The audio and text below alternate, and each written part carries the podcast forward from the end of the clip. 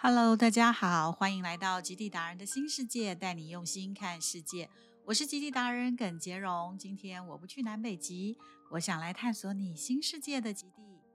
最近新闻常提到印度神童阿南德预言 COVID-19 疫情，以及报道新冠病毒的风暴，意外的让印度恒河变清晰了，不禁让我想起当年如何探索印度这个神秘国度。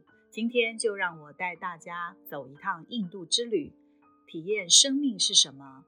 答案不在于结果，而是回到生命的源头。当我站在印度的街角，感觉一边是天堂，一边是地狱。虽然印度的贫穷我们在新闻中皆有所闻，但如果不是亲眼所见、亲身经历，很难想象在印度我看到了生命的结束，也醒悟了生命的源头。出发时没多想，即踏上未知的旅程。旅程在混乱中找到了内在稳定力量，在一切不按牌理出牌的失控中，了解了原来纷乱是生活的原貌。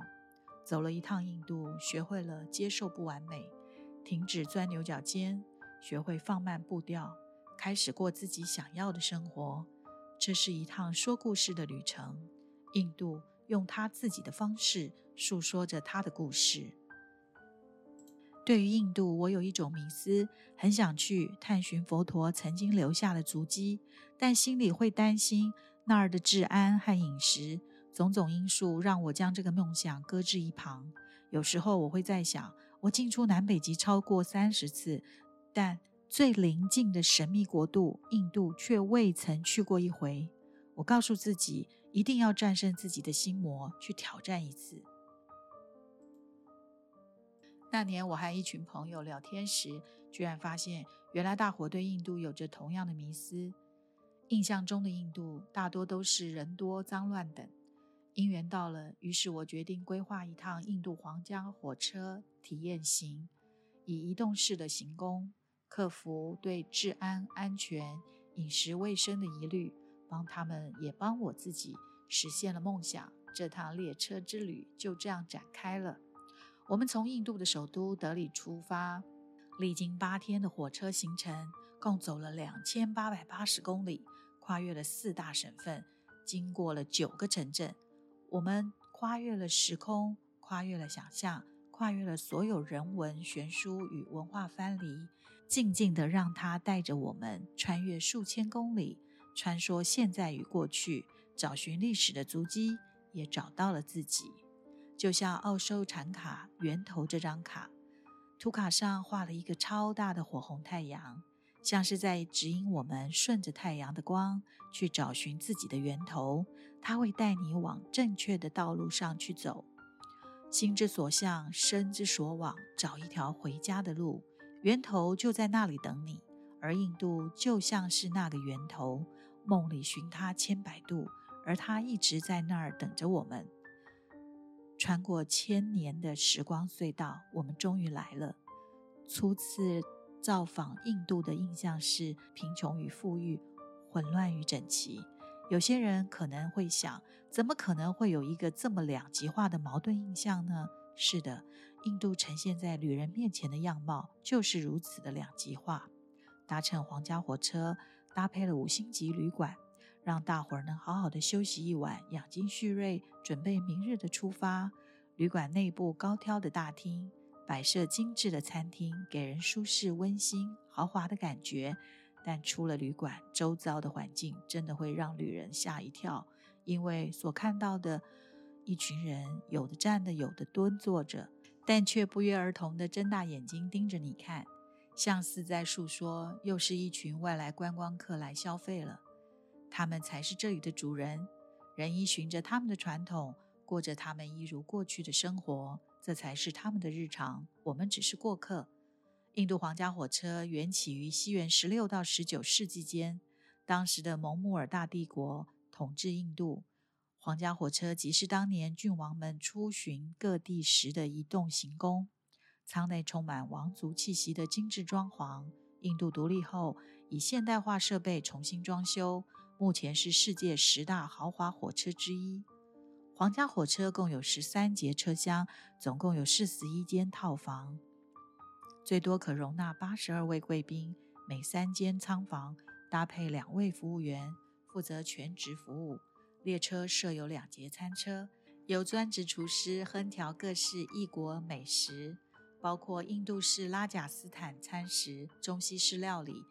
行程设计与规划非常特别，以行经昔日。蒙兀尔帝国统治的王国区域为主，借以探索文明古国印度的文化根源和人文艺术。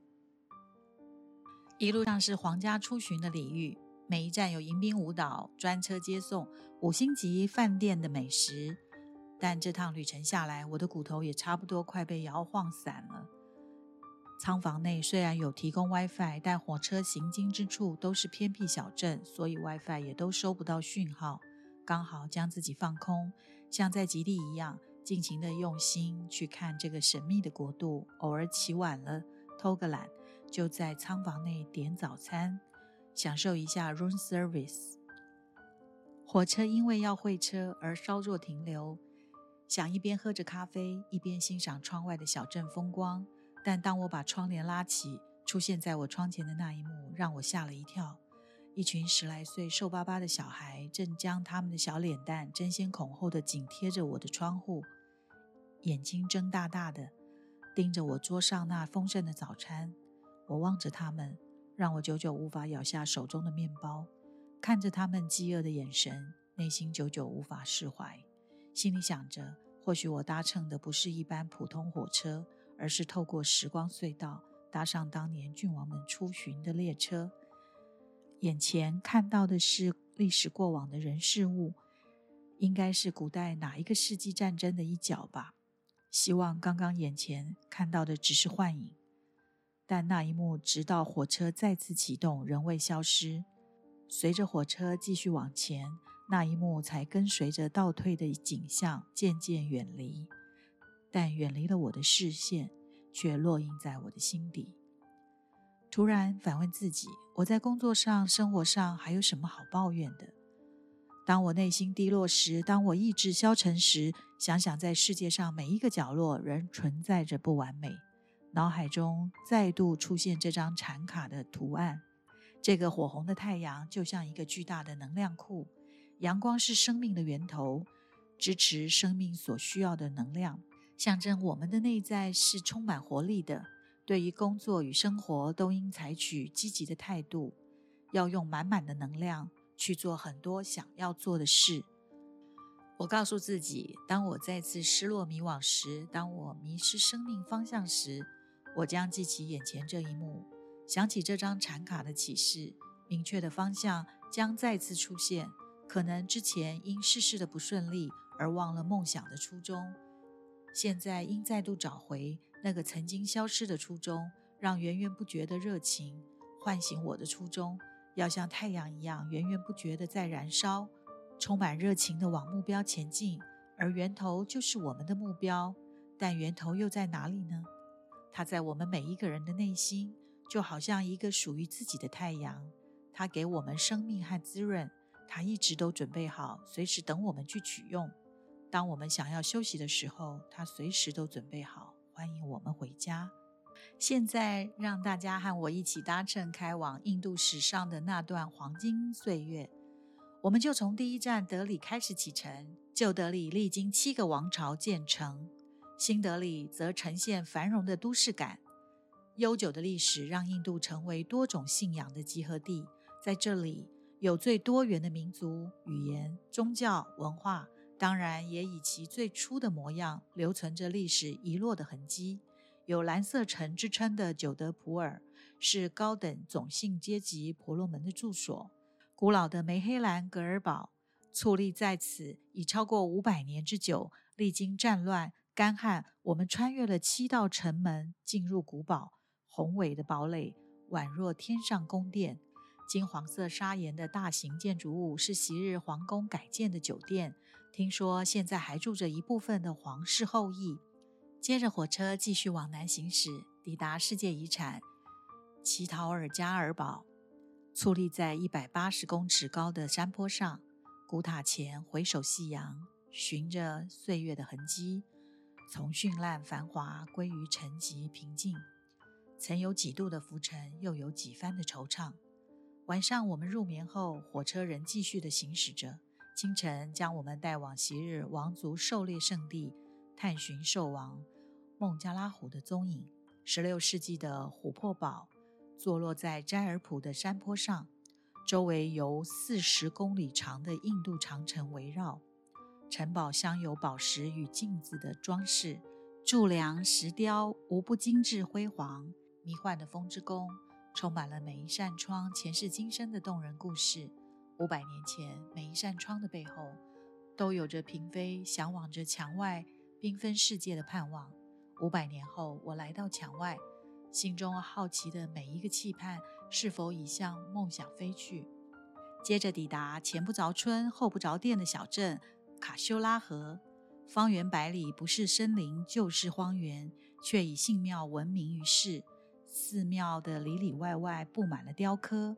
内容包含了人物、生活场景、宗教故事、战争、动物等等，虽无关情色，纯粹是一种艺术或宗教形式，但因为关于性爱交欢的石刻栩栩如生、巧夺天工，让世人对它印象深刻。火车在铁道上行驶，继续发出哐当哐当的声音，终于抵达了我们期待已久的千年古城瓦纳纳西。印度的佛教发源地，佛陀在北方的鹿野苑初次对弟子说法，初转法轮。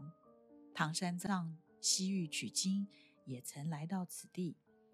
佛教鼎盛孔雀王朝阿育王时期的石柱也曾矗立在此。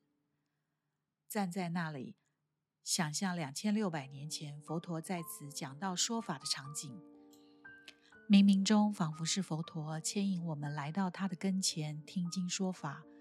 印度之母恒河穿过古城，当我们搭乘小船于夕阳余晖下放着水灯，仿佛以为航向即将日落的夕阳，那又何尝不是迎接明日的朝阳呢？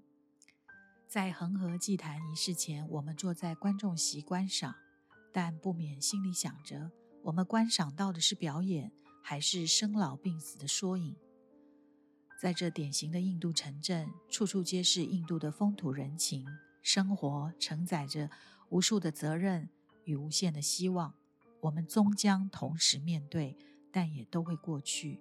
千年过后，恒河依旧在流。火车继续的走着，来到了阿格拉堡，因红色砂岩而得名的红堡，融合了回教和印度教的宫殿。最后的巡礼终于来到了世界遗产泰姬玛哈陵，一座用白色大理石建造的陵墓，是古代君主为纪念爱妻的伟大爱情建筑，结合了印度和波斯的建筑风格。在印度这个编写了千年历史、被誉为最混乱的国度，我们无法掌控别人造成的混乱，但我们可以选择接受不完美。我好像在一场平行时空中漫游。我在现在回望过去，感受每一个时光遗落的瞬间痕迹，跨越时空，跨越想象，只为了一探佛陀曾经留下的足迹。当佛陀尚未觉悟成道前，身份仍是悉达多太子的时候，反复的自问：人生为什么这么苦？苦的根源是什么？如何才能解脱这些苦？于是他下定决心出家。最后，在菩提树下静坐，进入禅定，破除了一切妄想执着，断尽了一切烦恼，圆满究竟觉悟人生真谛、宇宙真相，成为了大彻大悟的佛陀。皇家火车巡礼结束了，但内心却没有想象的开心，反而徒增几分惆怅。其实，一路上看到了一幕幕真实生活的场景。印度人有着听天命的乐观，或许是因为他们传统的种姓制度，让他们学会在贫穷中接受命运。当火车行经贫民窟，看到窗外正在嬉戏玩乐的小朋友，他们发出快乐的笑声，脸上露出快乐的笑容。这和富豪贵族是不一样的世界和乐趣。他们安于自己的生活境遇。乐观的过生活，接受自己的贫穷身份，反而让他们不悲观，更能从简单的事物中寻求真正的快乐。最后，想以佛光山星云大师的一段话与大家分享：原来佛陀安住在每个人的心里，未曾离去。一花一世界，一叶一如来，是心中的真理。行脚印度是为了寻找自己。印度之旅结束了，新的旅程才要开始。听别人诉说心路历程与故事是种享受与感动。你是否也有你的故事，愿意和我分享吗？今天就和大家聊到这里，谢谢大家的收听。别忘了订阅、五颗星好评，并推荐留言，让更多的朋友听到我的节目。我也会亲自在节目里回复你哦。我是杰荣。我们下次再见喽，拜拜。